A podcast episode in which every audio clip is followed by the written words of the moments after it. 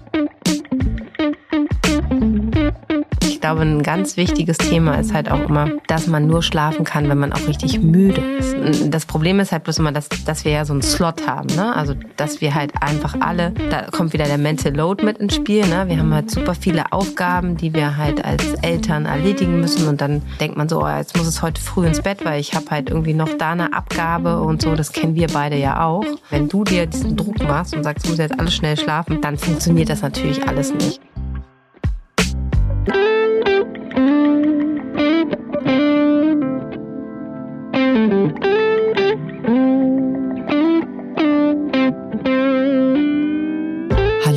Hebammsalon, der Podcast für deine Schwangerschaft und Babyzeit.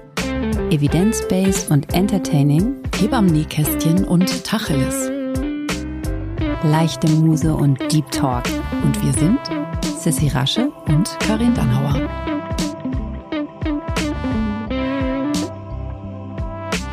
Und bevor es losgeht im Hebammsalon, kommt jetzt ein bisschen Werbung.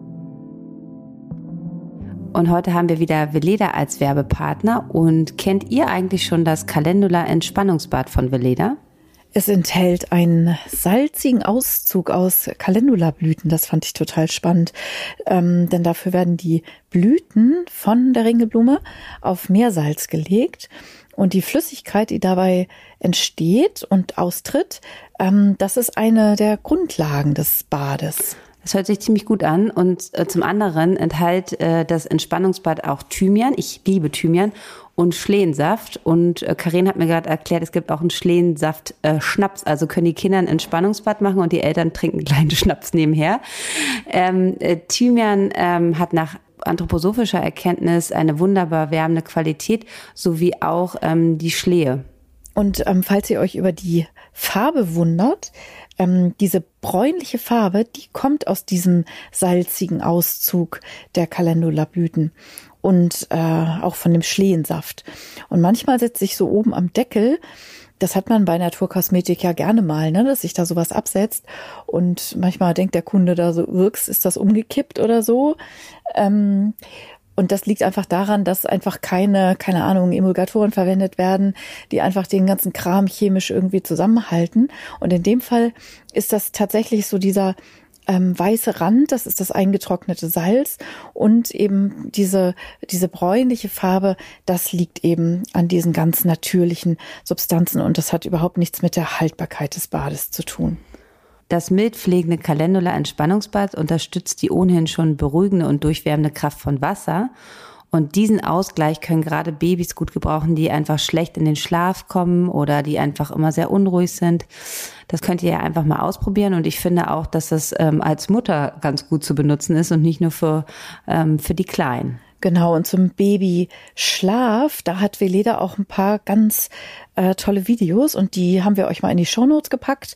Ähm, da geht es einmal um die sichere Schlafumgebung und ähm, überhaupt über die Baby-Schlafphysiologie im Vergleich zu den Erwachsenen und ähm, wie ihr euer Baby beim Einschlafen unterstützen könnt.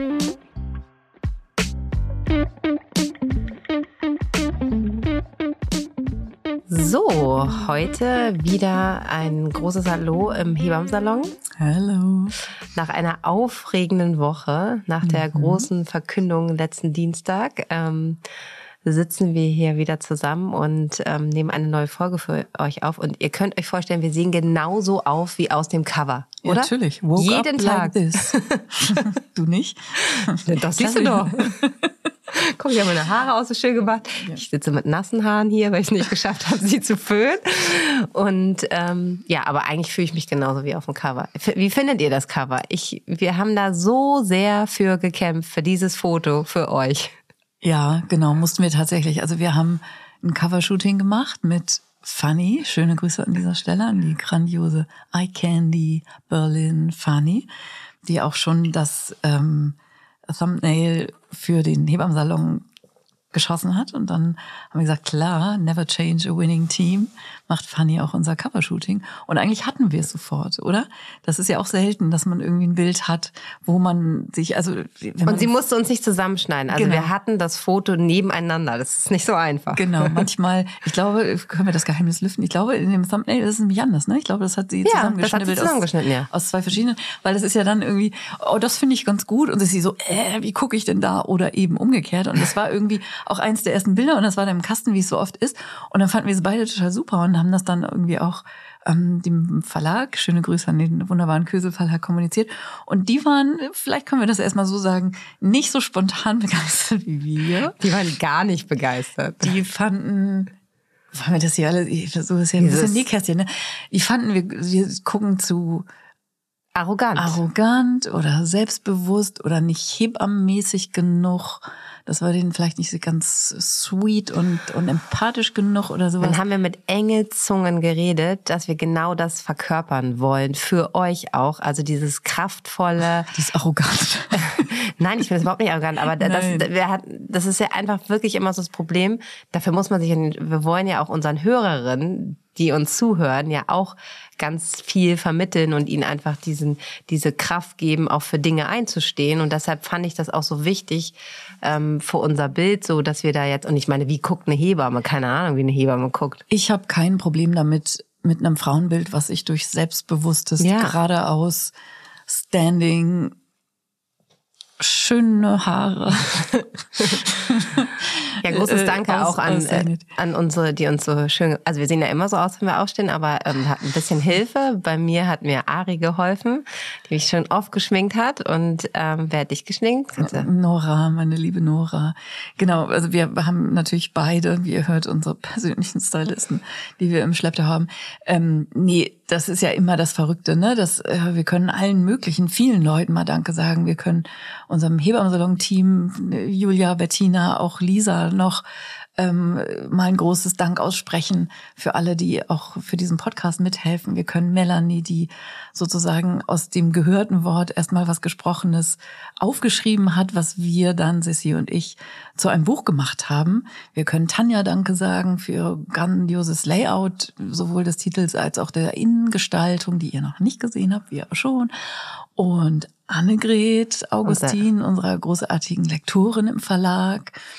Und so, genau, wir werden in den nächsten Folgen bestimmt auch immer noch mal ein bisschen was was erzählen aus dem Prozess. Ist irgendwie so schön, jetzt einfach mal auch darüber zu reden. Also ganz ehrlich, ähm, ich, wir haben hier angefangen und gleich hier so wieder im, ähm, so als wenn ihr euch, als wenn wir uns alle kennen und jeden Tag schnacken. Wir meinen natürlich das Cover von unserem Buch, was am 23.05. erscheint und was wir euch letzte Woche halt erzählt haben, weil heute ähm, schalten vielleicht auch ein paar Leute ein, die die Folgen davor noch nicht gehört haben, weil wir heute wieder so ein Thema haben, was alle bewegt. Ähm, aber wir erzählen hier nochmal so ein bisschen, also es war halt schon die letzten Wochen, wir haben es ja sehr ähm, auch bedeckt gehalten. Ne? Wir haben ja jetzt nicht gesagt, wir machen das, sondern wir haben es ja jetzt erst verkündet sozusagen.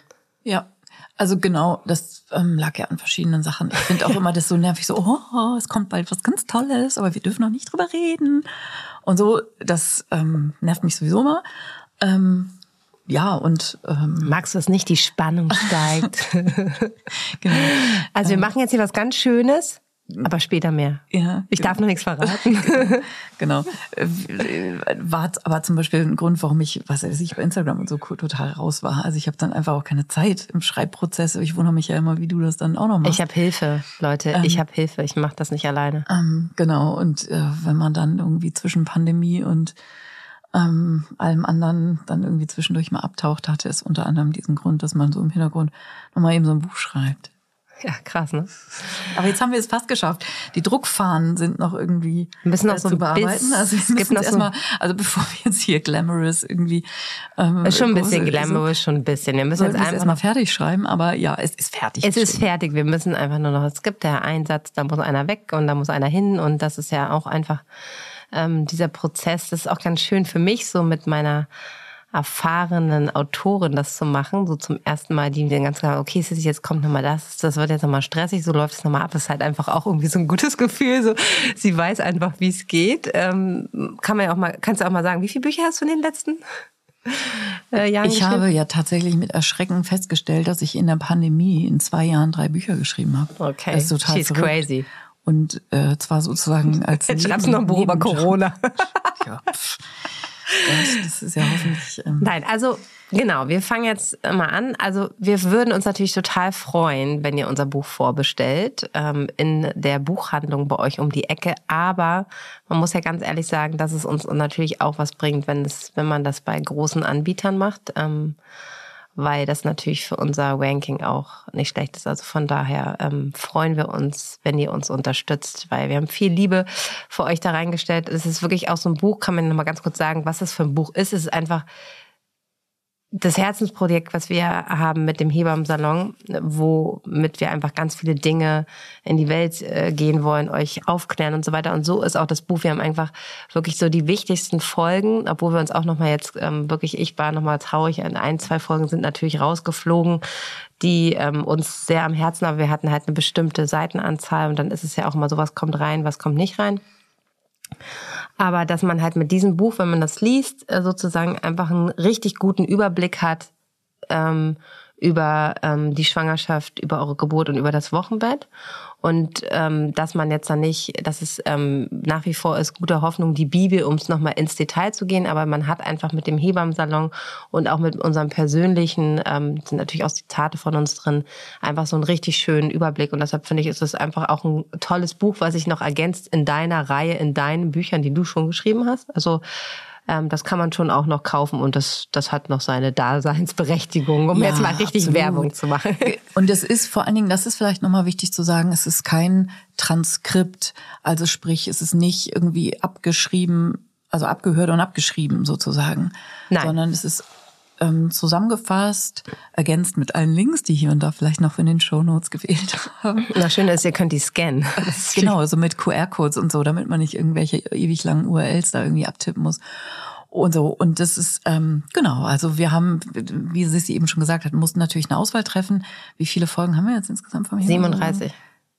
Genau, wir haben 37 Folgen im Buch, aber wir haben irgendwie mittlerweile 60 Folgen Hebammensalon oder sowas. Und ähm, wir mussten da eine Auswahl treffen und das ist natürlich immer schmerzhaft und an einigen Stellen muss man irgendwie hart diskutieren, die ist aber doch so wichtig und es ist immer dann Kill Your Darlings. Das ist beim Schreiben einfach auch nochmal ein schmerzhafter Prozess, der mir, glaube ich, jetzt mittlerweile schon ein bisschen leichter fällt, weil ich eben auch weiß, was, also dass das dazugehört und dass es nicht ohne geht.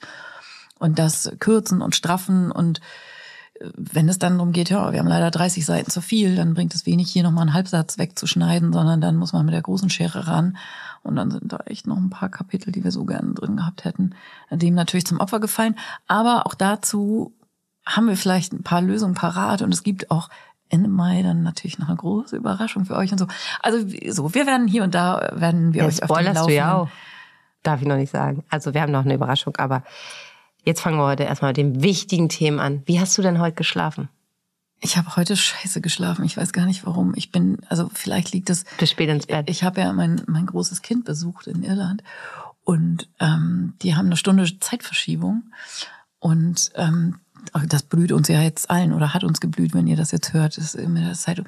So, und diese eine Stunde, die ähm, reicht bei mir immer schon aus, um dann irgendwie, weiß ich auch nicht, wenn mir eine Stunde Schlaf fehlt, dann merke ich das immer ein paar Tage. Aber ähm, ich kann, ich kann nicht klagen.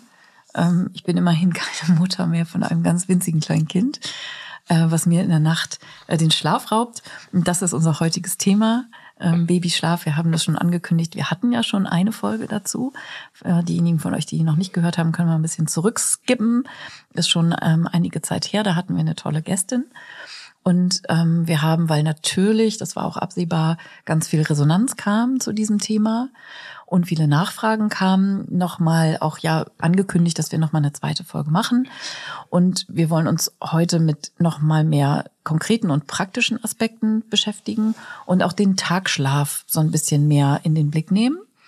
Und vielleicht können wir noch was gleich vorweg sagen. Also diejenigen von euch, die jetzt denken, jetzt kommt der große Trick yeah, wir haben die Lösung. Not.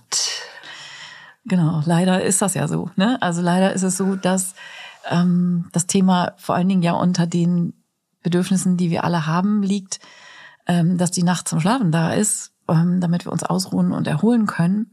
und dass Babys einfach noch ein ganz anderes Schlafmuster haben als wir Erwachsene.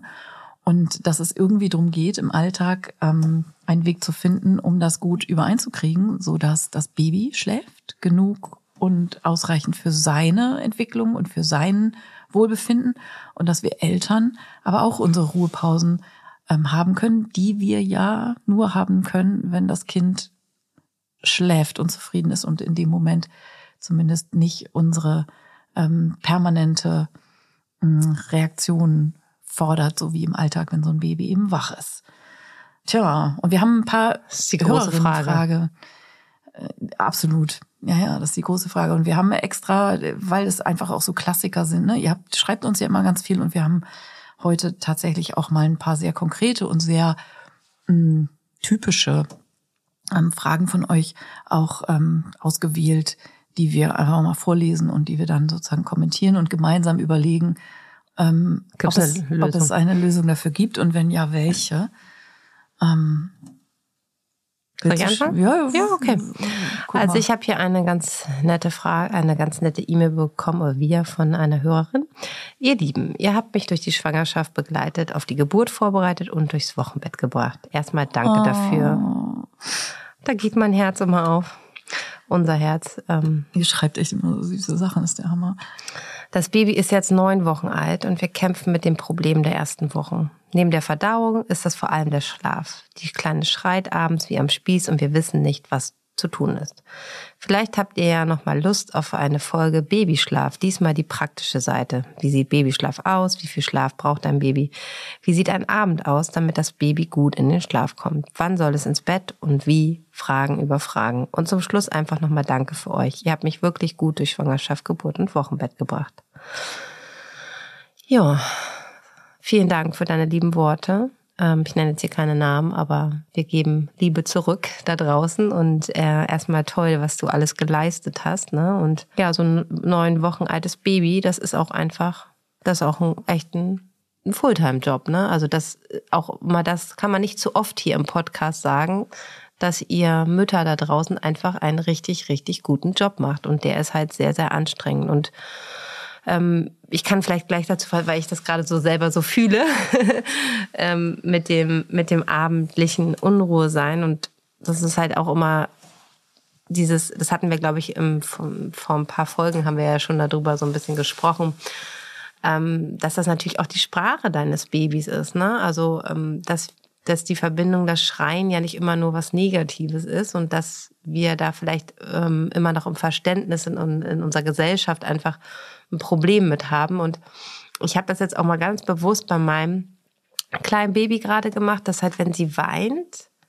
dass ich, ähm, weil ich auch noch mal viel jetzt natürlich auch im Anbetracht unserem Podcast viel gelesen habe, das Buch auch, ne, wie heißt nochmal von, ich habe vergessen gerade den Namen, das haben wir auch verlinkt neulich mal. Ist doch dieser Mann, der das Buch geschrieben hat, Schreien, irgendwie, ähm, dass es halt auch wichtig ist, dass Babys halt schreien. Und ich mache das gerade mal so mit meinem Baby, so wenn die abends so ganz aufgeregt, was natürlich ganz normal ist. Ähm, ähm, bei uns ist einfach richtig viel los, ne? Also richtig viel los. Und ähm, und dann rede ich jetzt immer so mit ihr und so, ey, was willst du mir erzählen und so. Und es ist so krass, wie sie reagiert. Also, na, dann weint sie kurz und dann reagiert sie richtig so, ne? Und dann wird sie ruhiger in ihrem Erzählen, in ihrem Schreien. Und, und ich glaube, dadurch, dass man halt immer, das merkt man ja auch so schon an mit älteren Kindern, ne, wenn die halt irgendwie auffällig sind oder so an der Supermarktkasse und wir sind immer gleich alle nervös, weil wir wollen ja, dass alle denken, wir sind eine gute Mutter und haben alles im Griff. Und ich habe das Gefühl, so ist es auch bei Babys, ne? Also wenn wenn ich das auch so, wenn ich mal in einer Babybox arbeite, merke und das Baby weint und dann sage ich so ganz normal, ne? Also,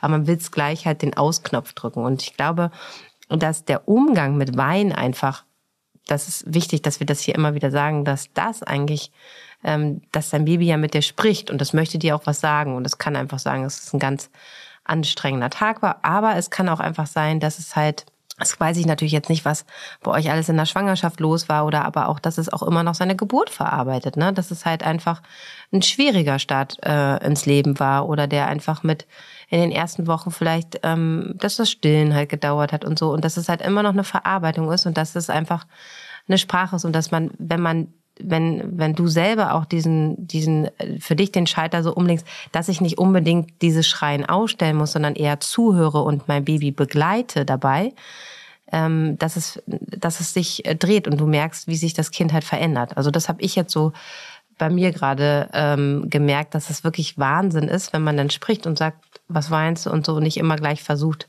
das sozusagen wegzu mit oder zu schuckeln, sondern einfach wirklich darauf eingeht. Genau. Und ich finde es auch hier gleich schon wieder spannend, dass so dieses, diese beiden großen Babythemen, das Schreien oder das Weinen und das Schlafen sozusagen so nicht ohne einander können, so. Und das war ja ähm, die Frage unserer Hörerin. Ähm, das Baby schreit so, also es schläft nicht. Ne? Es gibt natürlich auch Babys. Es ist abends unruhig, sagt sie, ne? Ja, es schreit wie am Spieß, oder? Ja, es ist. Der Abend ist halt immer so ein bisschen das ja, Problem. Genau. So. Und ähm, bevor wir gleich zum Thema Schlaf und zum paar Grundsätzlichkeiten nochmal kommen, wir suchen ja auch immer nach Erklärungen. Und wie Sissi das eben schon gesagt hat, manchmal findet man was in seinen Erklärungen. Manchmal findet man ähm, die Geburt war anstrengend, so wie du das gesagt hast. Oder es gibt sozusagen konkrete Anlässe, an denen man das festmachen kann. Und manchmal findet man die aber eben auch nicht. Und dann ist es, glaube ich, für Eltern so besonders schwierig, weil dann ist der nächste Punkt, dann suchen sie sozusagen den Hinweis bei sich selber. Hm, ich mache irgendwas falsch oder was kann ich denn tun und so. Und wenn wir auf all diesen Bereichen erfolglos suchen nach einer Erklärung, dann können wir damit einfach schwierig umgehen, weil wir diese Erklärung, wenn die fehlt, ähm, dann einfach so als Defizit erleben. Und das finde ich immer noch mal wichtig. Ähm, es ist nicht dein Ding, ob dein Baby schreit oder nicht, sondern es ist sozusagen das Baby, ähm, was sein Ventil oder sein Grund in jedem Fall haben wird, auch wenn wir ihn nicht sehen oder nicht finden. Und für uns als Eltern geht es eben nicht darum, wie du das eben beschrieben hast, wie mit einem Knopf auszustellen. Wir sind nicht dafür zuständig, dass unser Baby nicht mehr schreit, sondern wir sind zuständig dafür, dass wir unser Baby dabei bei einem Prozess, der augenscheinlich für das Kind eben auch sehr anstrengend ist, begleiten.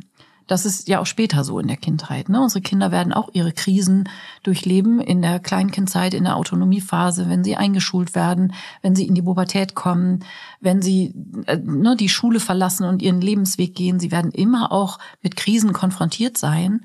Und wir werden immer wieder an den Punkt kommen als Eltern, wo wir merken, wir können das nicht lösen für das Kind. Aber wir können, und das ist eben ein wichtiger Unterschied zu, oh, dann kann man halt nichts machen wir können da sein und unserem Kind signalisieren, so wie du das auch beschrieben hast, ne, was möchtest du mir erzählen, wein dich aus. Also das ist zum Beispiel auch, ne, wenn so ein Baby weint, so, sch, sch, du musst doch nicht weinen, ist schon übergriffig. Also was weiß der nicht? Ob man, offensichtlich muss mein Kind ja gerade weinen.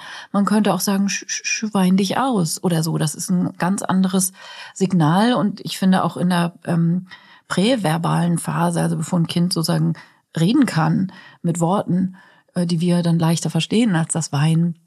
Es ist schon auch ein Akt der Wertschätzung und des Gegenübers, ähm, miteinander in Kommunikation zu sein und da mal so hinzuspüren und zu gucken, so, ah, wie fühlt sich das denn an, wenn ich sozusagen meine Hinwendung dem Wein gegenüber, wie du das eben schön beschrieben hast, mit, es ist nicht abstellen und es ist ein, eben auch ein Prozess, das Weinen als solches zu sehen, ähm, ob sich da dann vielleicht schon etwas verändert.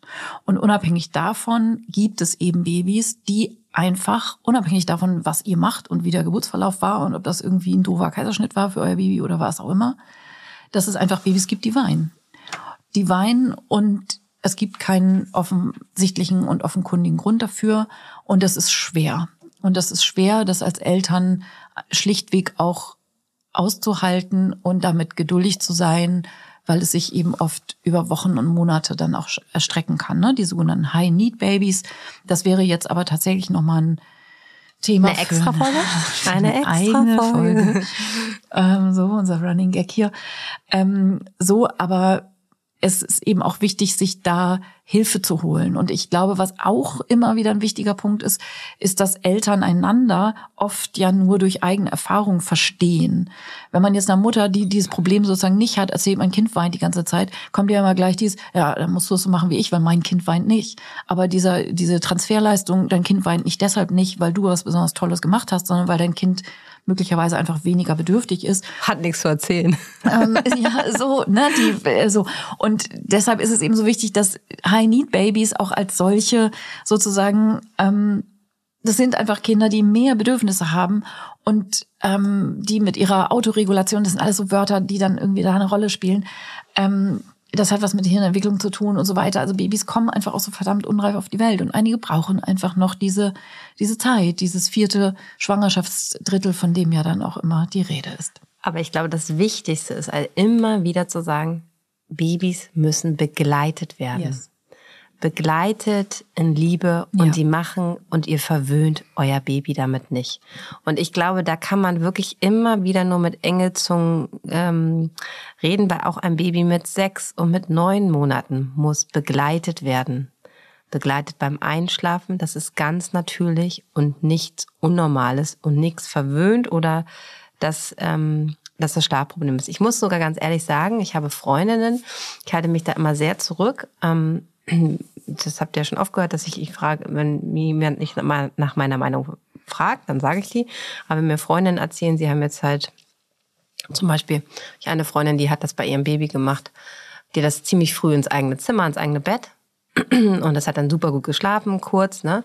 Und jetzt, wo das Baby halt kein Baby mehr ist, sondern eher vier, ähm, fünf Jahre alt ist, das hat dann halt wieder, ähm, also die haben echt ein krasses Schlaf Programm gemacht und so weiter. Ne? Und das hat dann auch funktioniert. Aber als er zwei wurde und jetzt auch, hat das halt total gekippt. Und ich glaube, wenn man am Anfang dieses Begleiten macht und sich da nicht so viel Druck der Schlaf dahinter ist. Eher die Kinder, die früh getrimmt werden auf sowas, kommen wieder zurück, weil sie brauchen und suchen diese Nähe. Und deshalb dürft ihr euch auf jeden Fall keinen Druck machen im ersten Lebensjahr, dass ihr irgendetwas falsch macht, wenn ihr euer Kind begleitet. Und ähm, ich weiß, es gibt da draußen viel und äh, viele Informationsquellen und deshalb hatten wir auch Katharina da als Schlafcoach ähm, in dieser großen Folge, die ihr euch auch gerne nochmal anhören könnt, wenn ihr die noch nicht gehört habt, die auch ganz klar gesagt hat, dass Gras wächst nicht schneller daran, äh, wächst nicht schneller, wenn man daran zieht und dass diese Begleitung eures Babys so wichtig ist. Und dann gibt es natürlich ganz viele unterschiedliche Kinder und die einen schlafen etwas besser und auch schneller alleine und brauchen nicht so viel Unterstützung, aber die meisten Kinder brauchen sehr, sehr viel Unterstützung und da kann man sich auch ein bisschen auf den Kopf stellen. Das funktioniert dann, wenn man vielleicht Trainings macht, kurz, aber langfristig gesehen ist es keine ähm, gute Sache. Und ich glaube, ein ganz wichtiges Thema ist halt auch immer, dass man nur schlafen kann, wenn man auch richtig müde ist. Ne? Das ist ja, glaube ich, auch immer so ein bisschen äh, äh also ganz wichtig, dass genau. man da halt einfach guckt, ähm, dass es ähm, Kinder, also das Problem ist halt bloß immer, dass, dass wir ja so einen Slot haben, ne? Also dass wir halt einfach alle, da kommt wieder der Mental Load mit ins Spiel, ne? Wir haben halt super viele Aufgaben, die wir halt als Eltern erledigen müssen und dann ähm, denkt man so, oh, jetzt muss es heute früh ins Bett, weil ich habe halt irgendwie noch da eine Abgabe und so, das kennen wir beide ja auch. Ähm, und dann funktioniert das natürlich alles nicht. Und ich glaube, das ist halt auch immer so, ne, das, das, das können wir aus Erfahrung einfach sagen, wenn du dir diesen Druck machst und sagst, muss jetzt alles schnell schlafen.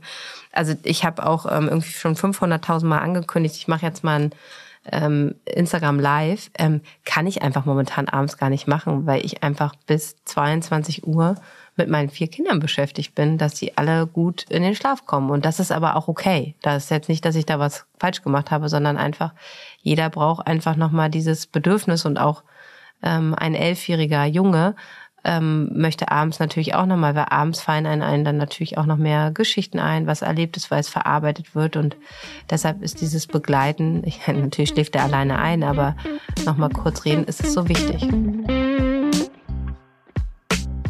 Und jetzt unterbrechen wir unseren Hebammsalon kurz für ein bisschen Werbung.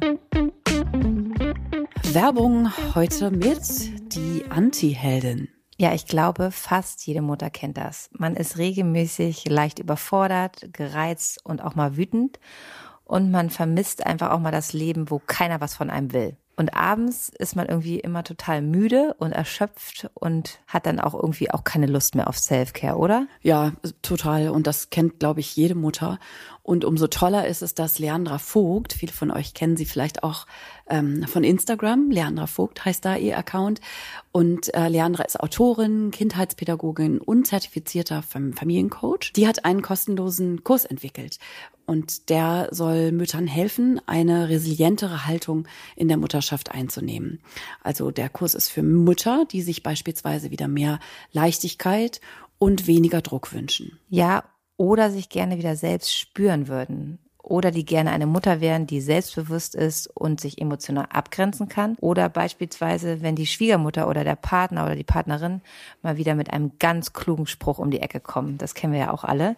Denn klar ist, Mütter sind keine Superheldinnen und müssen keine übermenschlichen Kräfte entwickeln, nur weil sie Mütter sind. Genau. Und man sollte auch als Mutter immer Mensch bleiben dürfen, um seinem Kind durch Authentizität eine ganz wichtige Orientierung im Leben geben zu können. Aber das ist ja, wie gesagt, nicht immer so leicht, kennt man ja selber. Und deshalb ist der, wie schon gesagt, kostenlose Kurs Anti-Heldin von Leandra wirklich super spannend, weil er euch als Mutter ermutigt, euch von all diesen unmenschlichen Ansprüchen zu befreien. Und ihr bekommt wichtigen Input rund um das Thema Resilienz für euch als Mütter oder auch erste konkrete Schritte, Schrittanweisungen in Richtung eures ja, liebevollen Anti-Heldinnentums. Ja, und wer jetzt denkt, ach Mist, wie soll ich denn so einen Kurs noch in meinem vollen Alltag unterbringen? Weil ich glaube, das ist halt immer das Problem. Aber es ist kein Problem, denn die Kurseinheiten bekommt ihr ganz einfach per Mail. So könnt ihr den ganz entspannt zu Hause in eurem eigenen Tempo und zu einer für euch passenden Zeit genießen. Geht dazu einfach auf www.starkemütter.com Mütter mit UE und .com ist hier wichtig und meldet euch mit eurem Namen und eurer E-Mail-Adresse an. Und ihr erfahrt Erleichterung und Anerkennung für euren Mama-Alltag. Das ist wirklich ein tolles und wie gesagt kostenloses Angebot und den Link findet ihr natürlich wie immer auch in unseren Show Notes und wir wünschen euch ganz viel Spaß dabei und ich werde auf jeden Fall auch mal reingucken. Ich auch. Na klar. Werbung Ende. Und weiter geht's mit dem Hebammensalon. Um das auch nochmal ganz klar zu sagen, ne, wenn es irgendwie in schmissigen, ähm, ich will nicht wieder jedes Kind kann schlafen lernen zitieren und tue es jetzt irgendwie in dem Moment doch, mit allen Schlaflerntrainings, um das wirklich nochmal klipp und klar zu sagen, wenn das Kind jünger ist als ein Jahr, von diesen Babys reden wir hier, ne? Wir reden von kleinen Kindern, von kleinen Babys und kleine Babys sind Kinder, die jünger sind als ein Jahr, sind alle Schlaftrainings kontraindiziert. Kinder lernen dann nicht schlafen, sondern sie geraten massiv unter Stress und ein Cortisol-geflutetes Gehirn ist nicht aufnahmebereit für Lernreize. Was ein Kind lernt, ist Resignation, so. Und das ist mittlerweile auch wissenschaftlicher Konsens, dass das mit den elterlichen Bedürfnissen nicht immer einhergeht. Das ist total klar. Und so geht es einfach in vielen Dingen ja nicht darum, was braucht mein Kind, sondern was wäre für mich besonders bequem. Klar ist es sozusagen die Lieblingslösung, dass man sagt, toll wäre das ja, wenn mein Kind morgens aufwacht, dann ein, zwei Stunden gut gelaunt so ein bisschen ne, auf der Krabbeldecke krabbelt, dann sein Vormittagsschläfchen macht, zwei Stunden und am liebsten natürlich auch mit wenig äh, Tüdelüt drumrum, ähm, so dass ich auch zu was komme, weil natürlich muss mal irgendwann Mittagessen gekocht werden oder irgendeine E-Mail geschrieben werden und so. Dann wacht es wieder auf, wir gehen ein bisschen raus, machen einen kleinen Spaziergang, dann macht es ein zweites Nickerchen irgendwie am Nachmittag und am Abend um 19 Uhr, ne, wenn dann irgendwie so ein bisschen Me-Time oder Part-Time angesagt ist, dann schläft es ein und schläft dann durch. Natürlich wäre das klasse, wenn so wäre. Aber es entspricht eben nicht dem typischen Schlafverhalten von einem Kind. Und deshalb muss man da von so einem kleinen Interessenskonflikt sozusagen einfach reden, wo man sagen kann, ja klar wäre das wünschenswert, so, und das ist auch total legitim, erschöpft also zu sein. Bei mir läuft das so, ne? Also auch dazu können wir ja gleich nochmal kommen. ne? Wie war denn das bei äh, euren Kindern? Natürlich kein Fatz anders. So natürlich habe ich da irgendwie 100 Jahre Schlafbegleitung und Nibbel rausgerutscht, wieder hellwach zum falschen Moment sozusagen irgendwie gedacht, oh jetzt könnte es klappen, dass ich mich langsam davon schleiche. Und dann konnte ich nochmal wieder eine halbe Stunde dranhängen, weil ich mich irgendwie zehn Sekunden zu früh da loseisen wollte. Äh, natürlich ist das bei uns irgendwie ähm, ganz genauso. Und was ich ja auch spannend finde, wenn man unterschiedliche äh, oder wenn mehrere Kinder hat mit Chance, also kann ja natürlich auch sein, dass die sozusagen vom Schlaftypus, sage ich jetzt mal, also nicht nur mehr oder weniger kompliziert, sondern auch was brauchen Kinder oder in welchem Rhythmus oder wie auch immer schlafen sie. Ne? Es ist ja biorhythmisch, also es lassen sich ja auch nicht alle Dinge sozusagen beliebig an oder wegtrainieren, auch bei uns Erwachsenen ja nicht. Es gibt immer hier so Eulen und Lerchen und Nachtigalls oder wie das da heißt. Also ihr wisst ich schon. Ich habe auch gerade überlegt, welche Vögel nochmal. Ja, so, so, ne? Genau, so das, also man wird, also natürlich kann man lernen und früh ins Bett gehen, damit man am nächsten Morgen früh aufstehen kann und sowas alles. Aber der Grundtyp, den verlassen wir nicht. Und das ist bei den Babys natürlich schon genauso. Und es gibt einfach zum Beispiel, das war in ganz vielen eurer Fragen, ich lese gleich auch nochmal eine vor, ähm, es gibt einfach sozusagen die Babys, die einfach nur tagsüber Powernaps machen. Die schlafen einfach nicht zweieinhalb Stunden Mittagsschlaf wie das Kind von eurer äh, besten Freundin oder irgendwie so, sondern die pennen nur, wenn sie im Tragetuch sind und dann so eine halbe Stunde.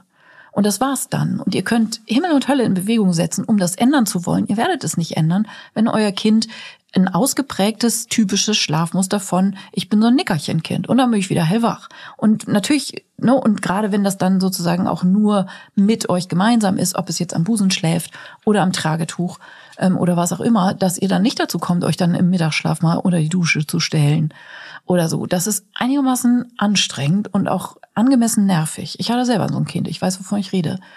So und ähm, das ist ja auch zwei sehr unterschiedliche Kinder. Ich hatte ne? zwei, also habe immer noch zwei sehr komplett unterschiedliche Kinder und das zeichnete sich als äh, Baby schon ab ähm, in deren Schlafverhalten. Eins meiner Kinder ist müde, fällt um wie eine Bahnschranke, schläft drei Stunden, egal wo sie geht und steht. Die hat auf dem Fahrrad geschlafen, die hat im Kinderwagen auf dem Tragetuch, im Bett, die hat einfach überall auf dem Badezimmerteppich geschlafen. Und, die große, ne? Nee, die kleine. Die kleine? Mhm. Ich hätte es jetzt eher gedacht, dass äh, mhm. Ja, ja, mein zweites Kind ist eher so ein Duracell-Kind, so, die ist den ganzen Tag ähm, on, the, on the run, so, aber wenn die müde ist, dann zack, äh, anderer so. Modus ausgestellt. Ja, ich habe ja, gedacht, weil die halt einfach so genau, Power die ist hat, so, ne? Genau, aber wenn die müde ist, ist die müde. Das ah, okay. so. Ähm, bevor du die nächste Frage vorliest, ähm, würde ich gerne nochmal, du hattest gerade das Tragetuch auch angesprochen, ähm, weil das ist ja auch immer so ein, so ein Thema, dass dann viele denken, ja, und das schläft nur im Tuch und so.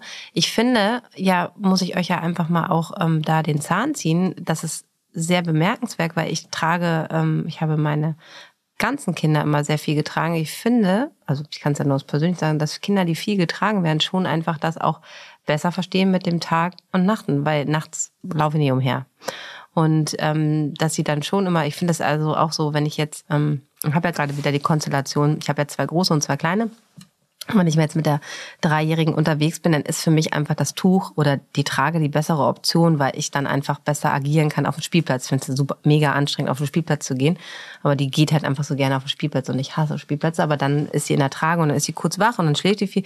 Dann schläft die über den ganzen Nachmittag einfach sehr, sehr viel. Und dann wird ja dann auch immer gleich gesagt, ähm, oh Gott, dann schläft sie halt nachts nicht mehr. Das ist das ganze Gegenteil ist der Fall ähm, weil sie an mir dran ist, ähm, ihre Bedürfnisse werden ähm, gedeckt, sie ist, hat viel Körperkontakt und sie weiß, ich bin in Bewegung und dann ist sie kurz wach und dann ist sie, schläft sie wieder ein.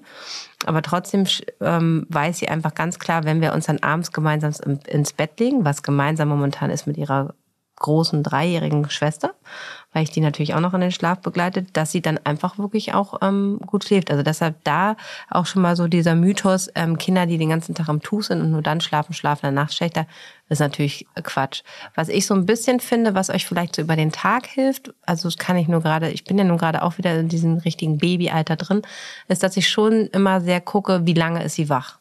Weil man das immer selber so ein bisschen, ver also wenn sie jetzt nicht die, im Tuch ist oder so, wenn sie einfach so, dass ich schon einfach gucke, mh, hm, weil das verpasst man manchmal so ein bisschen, dass man dann halt denkt, okay, jetzt wenn die so, äh, dass, dass die Wachphasen ja doch, also meine wird jetzt äh, morgen drei Monate und mehr als anderthalb Stunden hält die halt einfach nicht aus. Und anderthalb Stunden, wisst ihr selber, vergehen im, im Nu, wenn man irgendwie Haushalt macht, wenn man E-Mails schreibt und so weiter. Und dass ich da schon immer so ähm, äh, gucke und ich merke dann auch ganz schnell, wenn, wenn sie länger wach ist, dann ist halt einfach schwieriger, sie in den Schlaf zu. Und das könnte vielleicht ein, ein kleiner Tipp von uns sein, dass man da schon so ein bisschen immer ein Auge drauf hat und vielleicht auch mal die Uhr guckt. Und das heißt jetzt nicht, weil das finde ich ganz, ganz schwierig, wenn man seinen, seinen kompletten Tag jetzt nach diesen Wachphasen. Es gibt Dinge, da muss man jetzt zum Kinderarzt oder da muss man jetzt das und das machen, ähm, dass ihr euch nicht so isoliert, weil es gibt ja auch wirklich ähm, Frauen, die sagen, es muss genauso getaktet sein, damit und dadurch verlieren sie ihr soziales Leben. Sowas mache ich überhaupt nicht. Aber ich gucke immer schon so ein bisschen auf die Uhr und denke so, ah, okay, dann sind ja wirklich schon wieder anderthalb Stunden Schluck. Jetzt kann sie einfach schon wieder ein kleines Powernap machen und dann merke ich einfach, dass sie halt einfach ähm, gut drauf ist und dadurch kann ich sie halt so ein bisschen besser begleiten durch den Tag. Ich glaube, der Trick oder das Wichtige daran ist wirklich, das eigene Kind in seinen Bedürfnissen gut kennenzulernen. Ne? Es gibt dann eben die Kinder, die so, ne, wenn man so weiß, so anderthalb Stunden, das geht ganz gut, dass man so so einen Wachslot dann irgendwie einschätzen kann und eben auch die Feindzeichen, von denen wir ja auch immer wieder sprechen, ähm, zu deuten, ne? wenn ein Kind wirklich müde ist und so einen leeren Blick kriegt oder sich, wenn es also nicht mehr im ganz winzigen neugeborenen Alter ist, dann fangen die an, sich die Äuglein zu reiben oder am Ohr rumzufummeln und der Blick wird so glasig und das ist so eine oft körperliche Unruhe, die einfach so signalisiert, so, boah, mein Gehirn explodiert gleich vor all diesem Input. Und ich glaube, ich muss das mal wieder so ein bisschen runterfahren und resetten und mich im Schlaf so ein bisschen ausruhen. Und da hat jedes Kind sozusagen so äh, unterschiedliche Zeichen. Und bei dem einen Kind ist es eben weniger als anderthalb Stunden, bei dem anderen sind es vielleicht auch zwei oder drei Stunden. Auch die Schlafmenge pro Tag, die so ein Kind braucht, ist ja eben sehr unterschiedlich.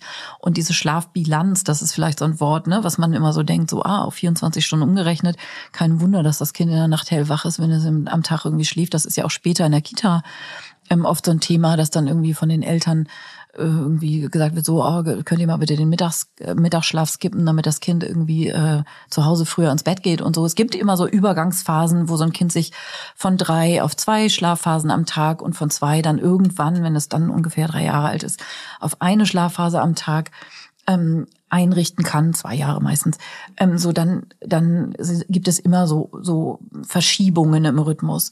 Aber grundsätzlich, da soll ein Kind auch schlafen dürfen, wenn es müde ist und diese Zeichen zeigt. Weil sonst, also die Idee so, ah, dann schläft es nachher besonders gut, wenn ich es jetzt schön wach halte.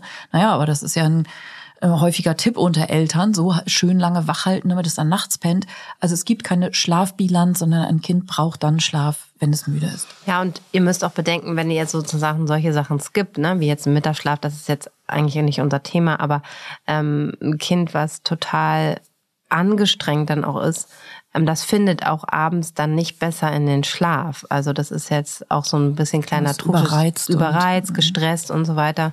Da kann man eher überlegen, ob man den Mittagsschlaf vielleicht ein bisschen früher macht und nicht so lange und dass man sie dann beim Aufwachen begleitet und dann einfach da nicht drei Stunden ratzt. Also das ist ja schon einfach wichtig. Aber du wolltest noch eine Frage vorlesen. Ich glaube, das ist jetzt ganz gut. Genau. Hier nah an der Hörerin die üblichen wundervollen Worte. Ähm, wie sehr unser Podcast genossen wird. Und dann die Frage, wie kann ich ein Baby, das sehr aktiv ist und am liebsten nur draußen in der Trage schläft, sanft daran gewöhnen, auch mal drinnen im Bett zu schlafen. Ich hinlegen funktioniert nämlich nicht, auch wenn ich bei ihr liege. Das Baby krabbelt und ist immer in Bewegung, auch wenn es müde ist. Aktuell schläft sie vormittags und jetzt wird so ein bisschen aufgezählt, ähm, wie viele Stunden und so weiter.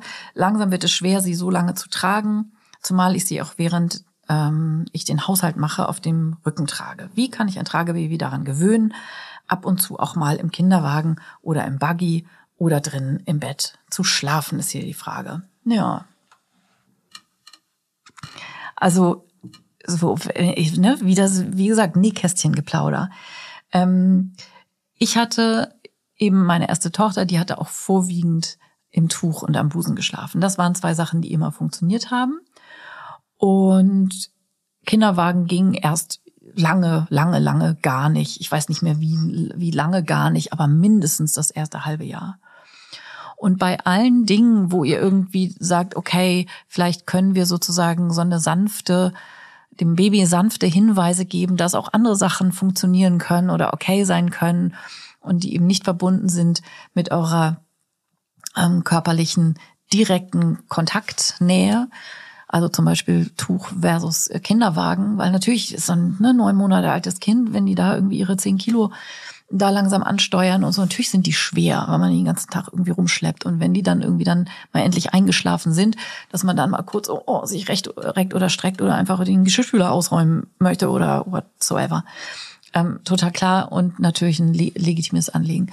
Was, glaube ich, eine gute Idee ist, ist immer bei solchen ähm, neuen Angeboten gute Momente auszunutzen. Also sprich jetzt nicht, wenn das, also einen guten Moment erwischen, wo dein Baby schon müde wird, aber es trotzdem noch halbwegs gut drauf ist.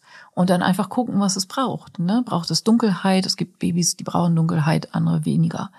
Ähm, was kann dein Baby sozusagen als Ersatz helfen? Nimmt es den Schnuller, ja oder nein? Also das sind ja alles so ganz unterschiedliche Themen. Und wenn ich mit ähm, Frauen oder Familien in der Schlafberatung nochmal im späteren Wochenbett mich nochmal zu sowas verabrede, dann geht es erstmal sozusagen drum, was die Eltern eben schon wissen über ihr Kind und was sie wissen, was eine Idee sein könnte, was dem Kind hilft.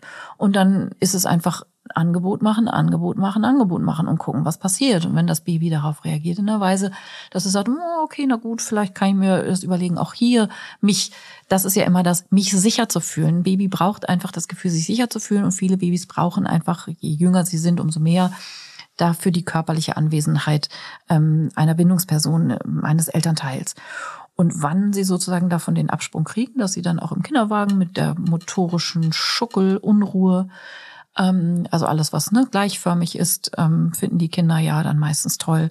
Ähm, was sie da eben brauchen noch und was sie dann annehmen können, das kann man nur durch Trial and Error tatsächlich ausprobieren. Oder hast du den ultimativen Trick dafür, Sissy?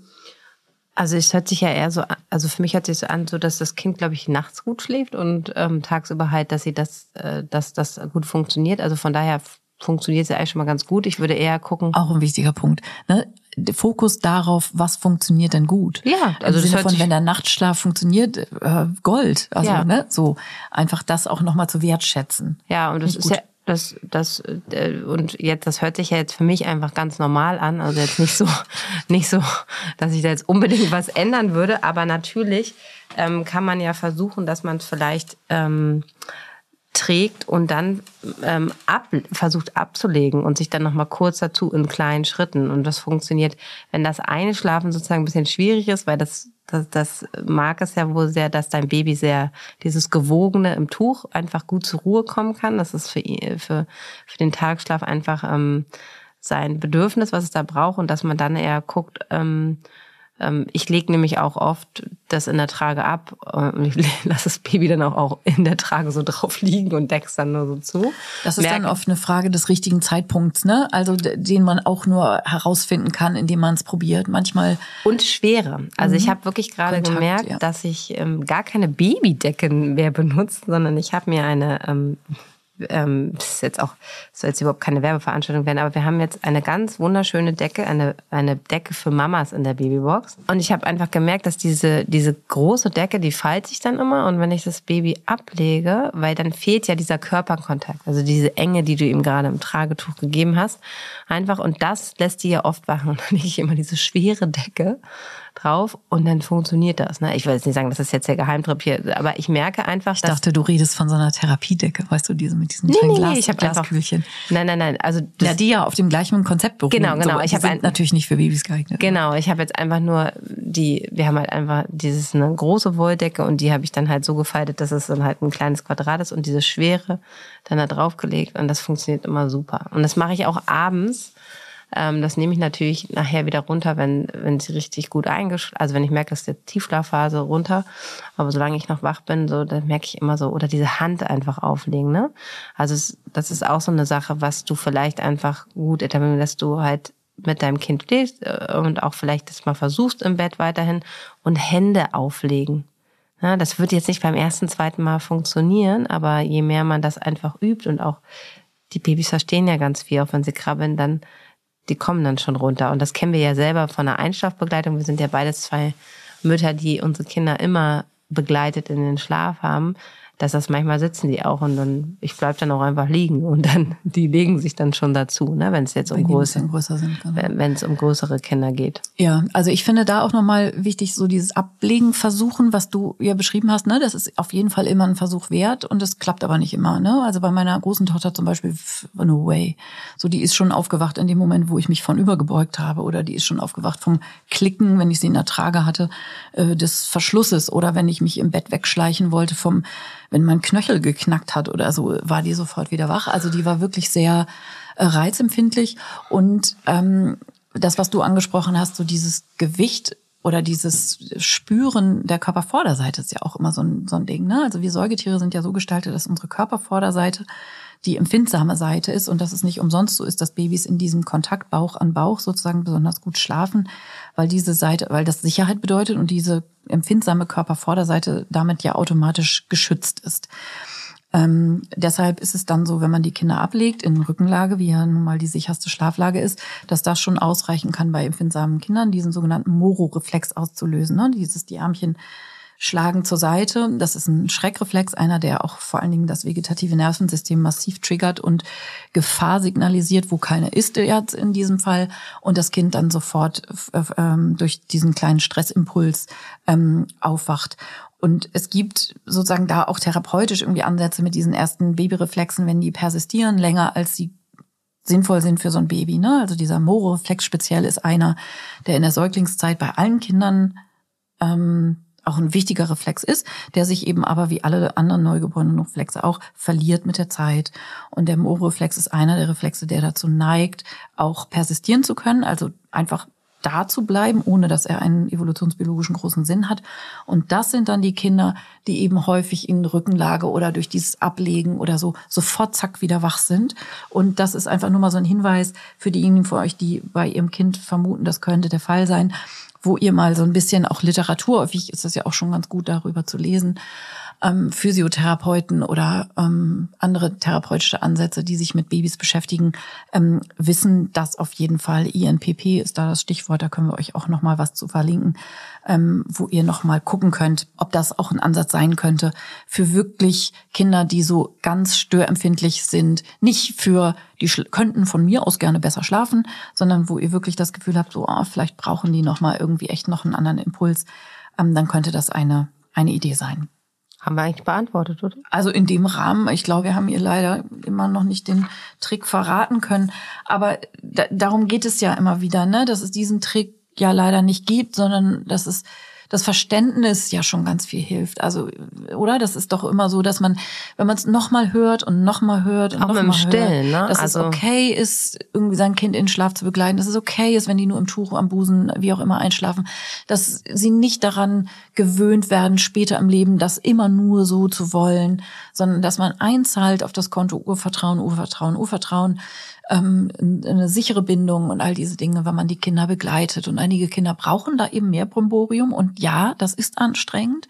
Aber ihr macht es richtig, wenn ihr das so macht. Ja, und man legt vor allen Dingen einfach so einen unglaublich guten Grundstein für eine gute Beziehung und Beziehung einzugehen. Und ähm, die haben einfach ein sehr großes Vertrauen, ähm, weil ihr da seid. Und ähm, das ist ja, glaube ich, eher immer dieses Umdenken, das Elternschaft. Und da sind wir beim großen Thema Care-Arbeit dass das halt einfach echt anstrengend ist und man einfach nicht noch tausend Sachen nebenbei schaffen kann. Also das ja. kennen wir ja beide nur zu gut, ne? Und wir ja. machen ja ziemlich viel auch nebenbei, dass es aber auch einfach gut tut, diese Abende, wo man dann sein Baby begleitet und dann sagt, okay, es ist jetzt vielleicht nicht ideal und ich müsste vielleicht noch das und das machen, aber es ist jetzt auch einfach, es wird gebraucht und ich schlafe jetzt hier einfach ein. Ja. Und das ist für mich auch gut und wichtig. Ja. Ich habe auch gerade so eine ähm, Frau, die ich letztes Jahr ähm, betreut habe und es war immer schon großes Thema Stillen und diese Abhängigkeit und jetzt haben sie irgendwie nachts versucht und habe ich gesagt, ja, du kannst das natürlich machen, dass der Papa das um nachts anstimmt und so und jetzt hat sie mich wieder angerufen und gesagt, ja, ich verstehe das auch alles und es bringt halt nichts. Das Baby fordert es so krass ein und ich sage, sei doch froh, dass du so einen starken Charakter hast. Die zeigt dir einfach ganz genau, was sie braucht und ähm, Sie hat auch wirklich irgendwie alle möglichen ähm, Kurse und was weiß ich. Aber ich so, letztendlich sagt sie dir einfach 100 Prozent, I want you und ich möchte dich das erste Lebensjahr. Also und ich möchte einfach gestillt werden. Ja. Und ähm, ja, das ist. Ich habe noch eine schöne Frage, die kannst du dann gleich beantworten, weil die in die in also eine ähnliche Richtung geht. Ich höre auch ganz viel Verzweiflung natürlich immer raus aus den Fragen. Ja, natürlich. Verstehe, wir sind alle voll, im ne? gleichen Boot. Also wir kennen das so, ja auch, dass genau, wir verzweifelt. Genau. Also hier, ne, mein Sohn schläft noch zwei bis dreimal am Tag, je nachdem, wie lange seine Schlafphasen dauern. Wenn ich ihn hinlege und in den Schlaf stille und mit ihm liegen bleibe, schläft er durchaus mal bis zu zwei Stunden. Ja, gesunde Babys tun das genauso. Das gleiche gilt, wenn ich ihn in die Trage nehme oder ihn im Kinderwagen schiebe. Der Kinderwagen muss sich allerdings bewegen. Ja, auch das. Wenn ich ihn im Bett hinlege und weggehe oder den Kinderwagen in den Garten stelle, wird er nach spätestens einer halben Stunde wach. So, und das ist, glaube ich, das voll ist, der Klassiker. Also das, das, ist der absolute Klassiker. Ja, so aber ist da, das. Aber so ist das und da können wir auch auf unseren großartigen ähm, Renspolz haben wir auch schon ganz oft erwähnt, das ist einfach auch euer Baby ist gesund. Mhm. Es zeigt euch gesundes Bindungsverhalten. Genau, gesundes Bindungsverhalten. Das zeigt euch, okay, es kontrolliert, ist da noch einer. Wir haben noch Steinzeitbabys. Die sind noch nicht in dieser Welt angekommen. Die wissen nicht, dass ihr um die Ecke sind, sondern sie wissen ganz genau und kontrollieren, ist meine Bindungsperson da. Und ja. deshalb ist es normal. Es ist nur für unseren komplexen Alltag, den wir bewältigen wollen, was wir alles schaffen wollen, eine aufgeräumte Wohnung, das perfekte, gesunde, biologische Mittagessen, ähm, äh, fotografierfertig, ist es, ist es einfach nicht zu schaffen. Und da kommen wir wieder auf dieses Thema auch. Und das ist ja das, was, was, wenn du in einem, in einem Haushalt lebst, wo viele Menschen sind, die halt auch immer mal, und das sieht man ja an, äh, an anderen, äh, in anderen Ländern, wo Kinder halt in großen Familien aufwachsen, da ist ja halt auch immer jemand da, der das Kind rumschleppt. Und das ist genau der Satz, der sich jetzt hier irgendwie anschließt. Ach so, okay. Ähm, so, und der ist also ne, alles so weit wie beschrieben, wie sie ihr Baby beschreibt, so weit, so können wir nur mit dem Kopf nicken, so ja. Mhm. Und dann kommt eben dieser Satz, ne? Nun kann ich es nicht leisten, jeden Tag so viel Zeit aufzubringen, beispielsweise den Kinderwagen zu schieben, so dass er oft nur kurze Schlaf Schlafphasen hat. Ja, und das ist eben das Ding, also dass wir sozusagen dieses Commitment, was wir, das ist, ist eine Zumutung sozusagen, ein Baby zu haben ähm, und für es da zu sein in der Weise, wie ein Baby das einfordert. Aber ähm, face it, so ist das nun mal. Ja. So. Und da gibt es auch kein, da ist ja auch kein Kraut gegen gewachsen. Ja, also. das lässt sich jetzt so sagen, also da lässt sich ein Baby eben nicht beliebig den elterlichen Bedürfnissen irgendwie anpassen oder wir können irgendwie so einen, so einen smarten Tipp irgendwie dafür loswerden, so wie man so ein Baby so dreht, dass es irgendwie und Eltern sein heißt auch verzichten. Ja. Also, also man hat, also die Bedürfnisse werden anders. Also mhm. es funktioniert nicht so, äh, dass es immer alles, dass die Bedürfnisse von, oder siehst du es anders? Also es ist ja, schon. klar, also logisch. Also ein Baby ist halt kein Schoßhund, so, ne? Ich weiß, dass das, also das klingt jetzt auch alles wieder judgy, so als würden wir jetzt hier irgendwie sagen, tja, hättet ihr euch mal irgendwie an, ne? So Nein, ist das halt real. Ich finde so, ich gar nicht, dass naja, das judgy klingt. Doch, ich glaube schon. Das ist, Warum? Naja, weil es irgendwie suggerieren könnte. Ich weiß, dass du das nicht so meinst und wir beide sind uns hier total komplett einig. Aber es ist auch sozusagen eine harte Erkenntnis, dass man einfach sagt so, okay, ähm, ich habe mir das einfach alles ganz anders vorgestellt. So, das ist ja, ähm, also die Vorstellungen sind ja erstmal berechtigt. Ich finde eher, hat. ich finde eher die Erkenntnis zu bekommen, dass es normal ist und dass mein klar, Baby das halt, dass mein Baby halt nicht, weil ähm, wollen wir jetzt auch mal, wollen wir auch mal klarstellen, dass nach außen, was wir so sehen, wie Mutterschaft ist, ja ein ganz anderes Bild ist. Und wenn wir, wenn wir dann im Deep Talk sind, uns angucken und ehrlich sind und die Hosen runterlassen, sind wir alle im gleichen Boot und sieht es bei wenigen Menschen anders aus, so. Und ja. dass diese Bedürfnisse von Kindern einfach sehr, sehr hoch sind und das sollen sie ja auch bekommen.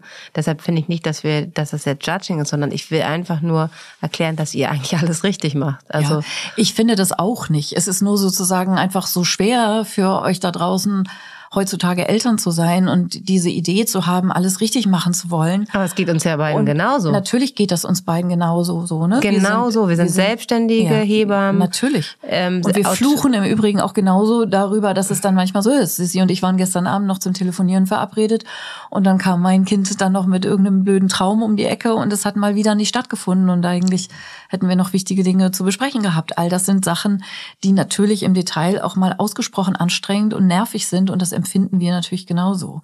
Also wir sind einfach auch nur Menschen. Und tollere Lösungen haben wir dazu dann eben leider nicht parat. Hier geht es nochmal, das finde ich auch nochmal dann vielleicht wichtig, um diesen Fokus, ähm, dass unsere Hörerin, die diese Frage gestellt hat, dann eben im Nachsatz fragt, ob es dem Baby schadet, wenn es eben nur so kurze Schlafphasen bekommt. Ähm, auf, sie fragt dann hier, ob das immunologisch oder im Kontext einer Entwicklung irgendwelche Auswirkungen hat, wenn es eben nur kleine Powernaps nimmt, weil eben nicht immer alle Schlafphasen so lange begleitet werden können. Und auch wenn ich von anderen Babys Ähnliches höre, bin ich manchmal etwas beunruhigt.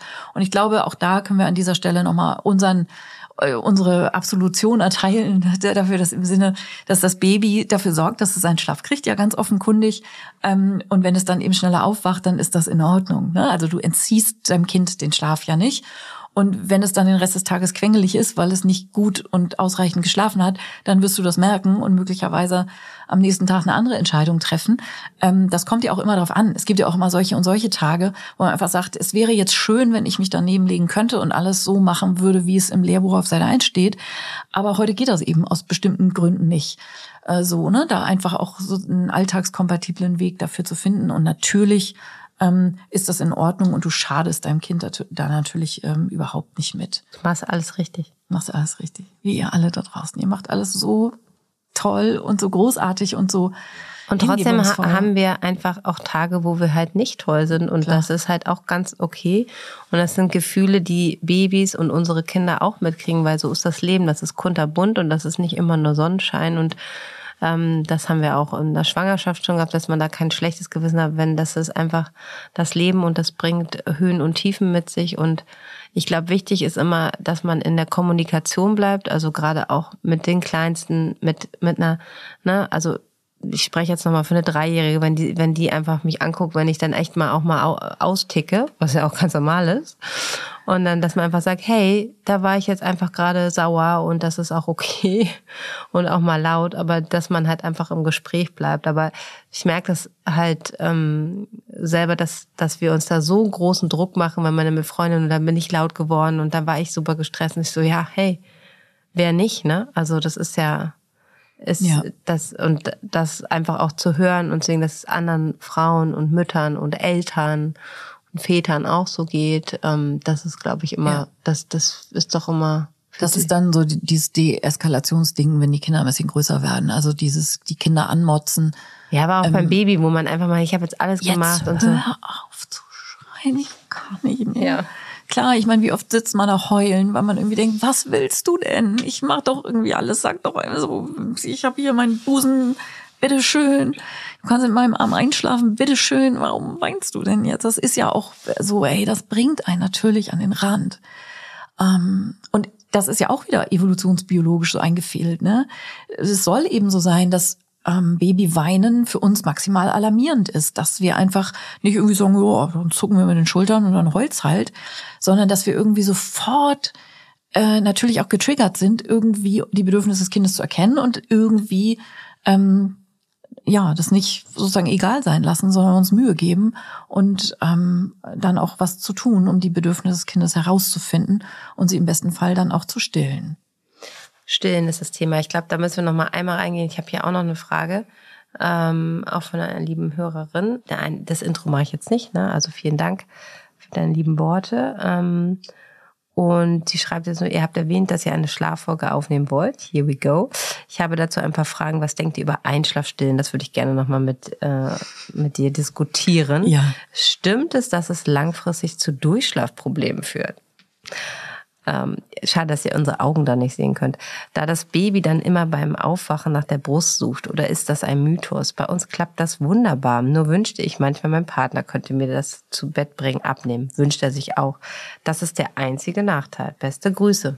Ja, also das ist ja oft ein Thema bei den Zweitgebärenden, ne? dass die dann sagen, okay, beim ersten Kind war das mit dem Einschlafstillen habe ich das irgendwie so gemacht und dann kam ich davon nicht mehr los und beim zweiten fange ich damit gar nicht erst an. So, ne, als so und äh, klar ist natürlich auch, dass man die Dinge macht, die funktionieren und Einschlafstillen ist halt auf allen Ebenen genau das, was ein Baby super findet. Es kriegt vermittelt, Mama ist da, ganz unmittelbar, es riecht nach Mama, schmeckt nach Mama, es ist der kuscheligste, weichste, sicherste Ort der Welt am Busen von Mama einzuschlafen. und es kriegt dann auch noch einen kleinen Schlummerschluck Milch. So, es wäre schön doof, wenn ein Baby sozusagen nicht so gestrickt wäre, dass es das als ausgesprochen attraktives Einschlafschema empfinden würde. So. Also es funktioniert eben meistens und deshalb macht man das dann auch. Ich habe meine Kinder immer Einschlaf gestillt. Und zwar auch ganz lange. Ja, ich glaube, das sind wir die falsche Adresse bei Me too.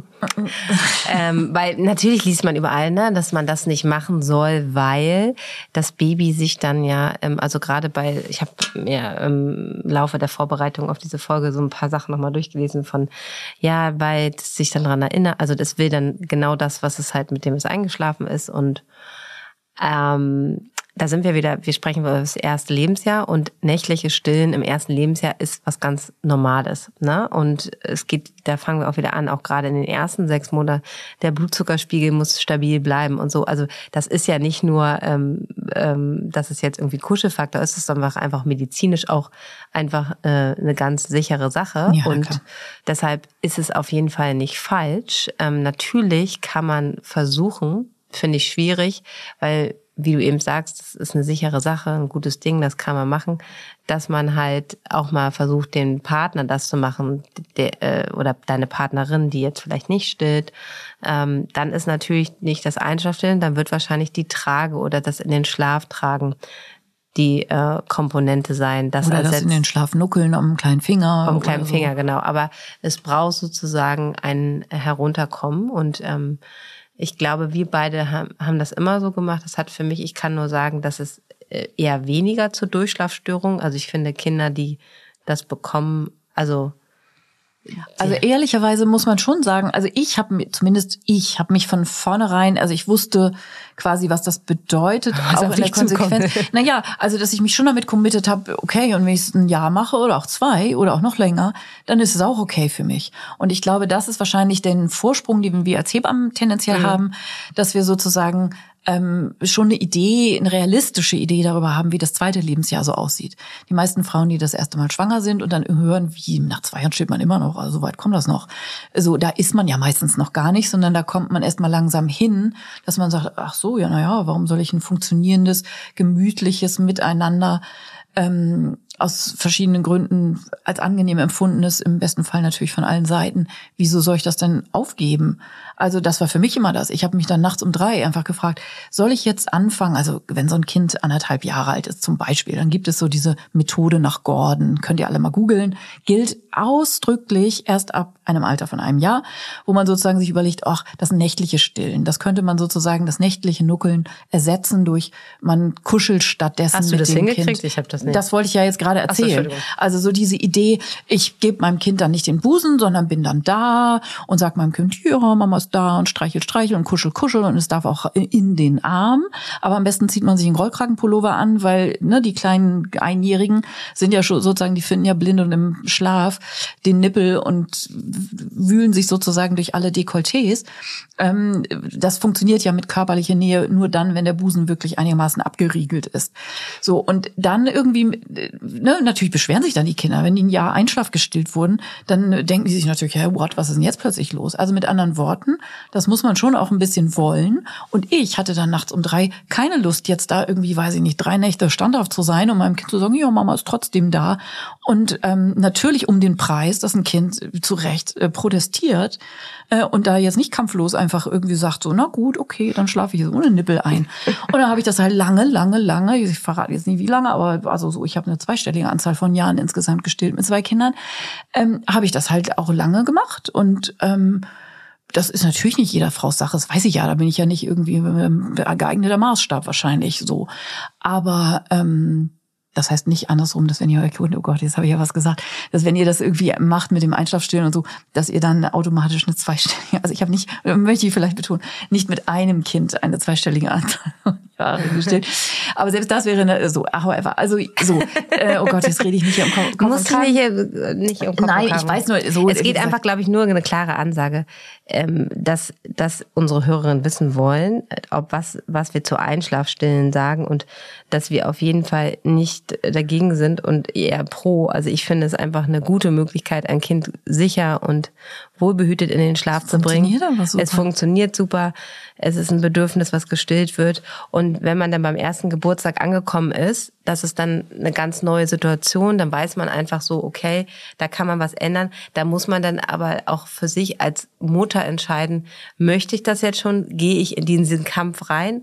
Und ich finde dann, wenn man sich dafür entscheidet, das dann halt ähm, aufzuhören, kann ich euch immer nur sagen, ich finde es immer gut, wenn ihr es auch selber macht. Mhm. Also wenn ja. ihr mit eurem Kind diese Sache dann beendet. Aber im ersten Lebensjahr ähm, ist es auf jeden Fall eine gute Sache, die Kinder zu stillen. Es gibt ihnen Sicherheit und sie brauchen es halt auch einfach noch. Ne? Also es ist einfach ein ganz nächtliches Stillen ist, ähm, ist wichtig und sie holen sich da ganz viel und ihr macht da nichts falsch. So. Genau. Das ist mir einfach ein ganz großes Anliegen. Und das halt, wenn euer Partner oder Partnerin euer Baby ins Bett bringen soll, dann muss man halt gucken, wie man das halt kompensieren kann. Ne? Also wie kann man, was ist dann da der sichere Anker und das muss man sich halt ausprobieren. Aber das müsst ihr natürlich dann auch frühzeitig und regelmäßig machen, weil sonst ist es natürlich so, dass es halt nachher Klar, ein einfach kind braucht vertraute Einschlafstrategien und es mhm. kann sehr wohl unterscheiden, wenn Mama nicht da ist, dann gibt's halt keinen Nippel.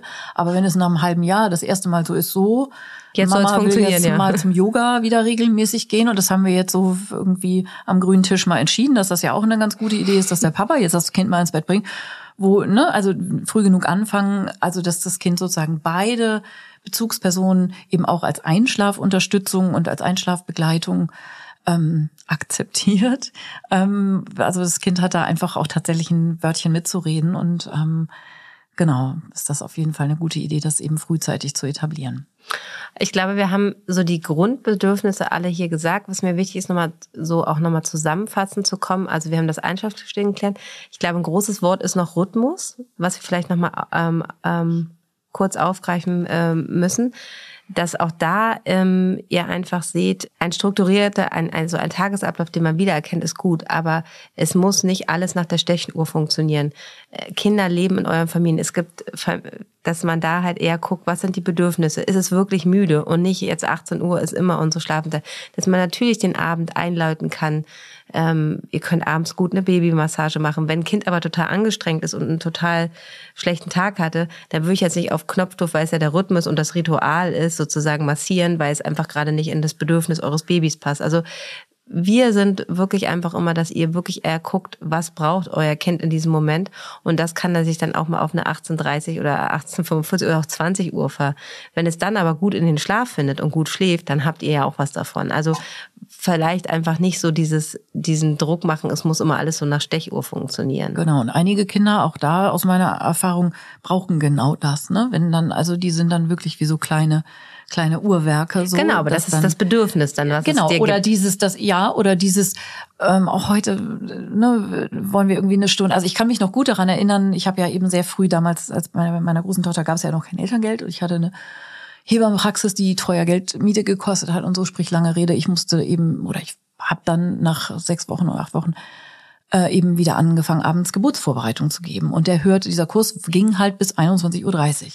Und es war einfach jeden Dienstag, ich weiß das noch bis heute, es war immer Dienstag, ein riesen, riesen Thema, diese eine halbe Stunde länger weg zu sein, weil dann einfach, dann war einfach Ne, ich kam immer nach Hause. Meine Tochter hat geweint wie am Spieß, weil sie einfach drüber war. Die mhm. hätte einfach exakt diese halbe Stunde vorher gebraucht, dass ich da bin. War ich nicht, ging da nicht anders und so. Aber ähm, genau, also einfach dieses Rhythmus-Ding ist ein Thema, aber es ist eben, wie du gesagt hast, nicht in Stein gemeißelt. Und es ist auch da wieder das Wichtigste, auf eure Kinder zu gucken, wie sehr sie diese Struktur. Und jede Familie brauchen. hat auch eine andere Struktur, einen anderen Rhythmus und dass man sich so ein bisschen da auch einfach guckt, wie die Bedürfnisse sind. Weil ich glaube halt, ähm, Frauen, die sich auch da so sehr versteifen, ähm, haben dann wieder ein Problem, wenn es alles so, weißt du, so, man muss ja auch ein bisschen ein bisschen den Flow auch immer so. Ja, wenn dann, Babys sind sowieso die besten Lehrmeister für die eigenen Filme, ne? Die ja. man so schiebt. Das ist ja so, da lernt man ja so unglaublich viel, vor allen Dingen auch über sich selber. Gut, ja. Ewiges Thema, oder? Wir könnten jetzt äh, noch ja, viel dazu sagen. Wir könnten super viel, also wir haben auch schon viel gesagt, aber dass, dass ihr merkt halt einfach, es gibt dagegen jetzt kein Kraut, was man jetzt einkaufen kann und dass es dann funktioniert, sondern es ist wirklich eine, eine Reise, die Elternschaft und ihr werdet da den richtigen Weg finden. Und man kann sich immer wieder an verschiedenen Stellen, auch gerade bei den Handy-Beratungen, Hilfe holen äh, und immer wieder viel darüber reden, um halt zu gucken, ist da vielleicht doch was außer der Norm, wo man einfach ein bisschen helfen kann. Aber ansonsten ähm, verwöhnt ihr eure Babys nicht, sondern gebt ihr ihnen eine feste und gute Bindung. Und das macht sich im Nachhinein dann wirklich auch sehr ähm, bemerkbar. Und ihr werdet sehen, die werden so schnell groß und dann schlafen sie von ganz alleine an. Da hat sich dieses lange Schlafbegleiten ähm, wirklich ausgezahlt. Und ähm, in diesem Sinne begleite ich weiter die Woche in den Schlaf, meine zwei Kleinen. Äh, du ja. bist da schon raus. Ähm, und wir wünschen euch eine gute Woche. Vergesst bitte nicht, euch das Buch vorzubestellen. Ne? Genau. Nicht, und dass wir es schon, wir erwähnen es nochmal so. Wir erwähnen es nochmal. Und wir freuen uns auf eine tolle Folge nächste Woche mit euch gemeinsam. Bis dahin eine gute Woche. Ich bis sag dann. Tschüss. Tschüss, ihr Lieben. Bis bald.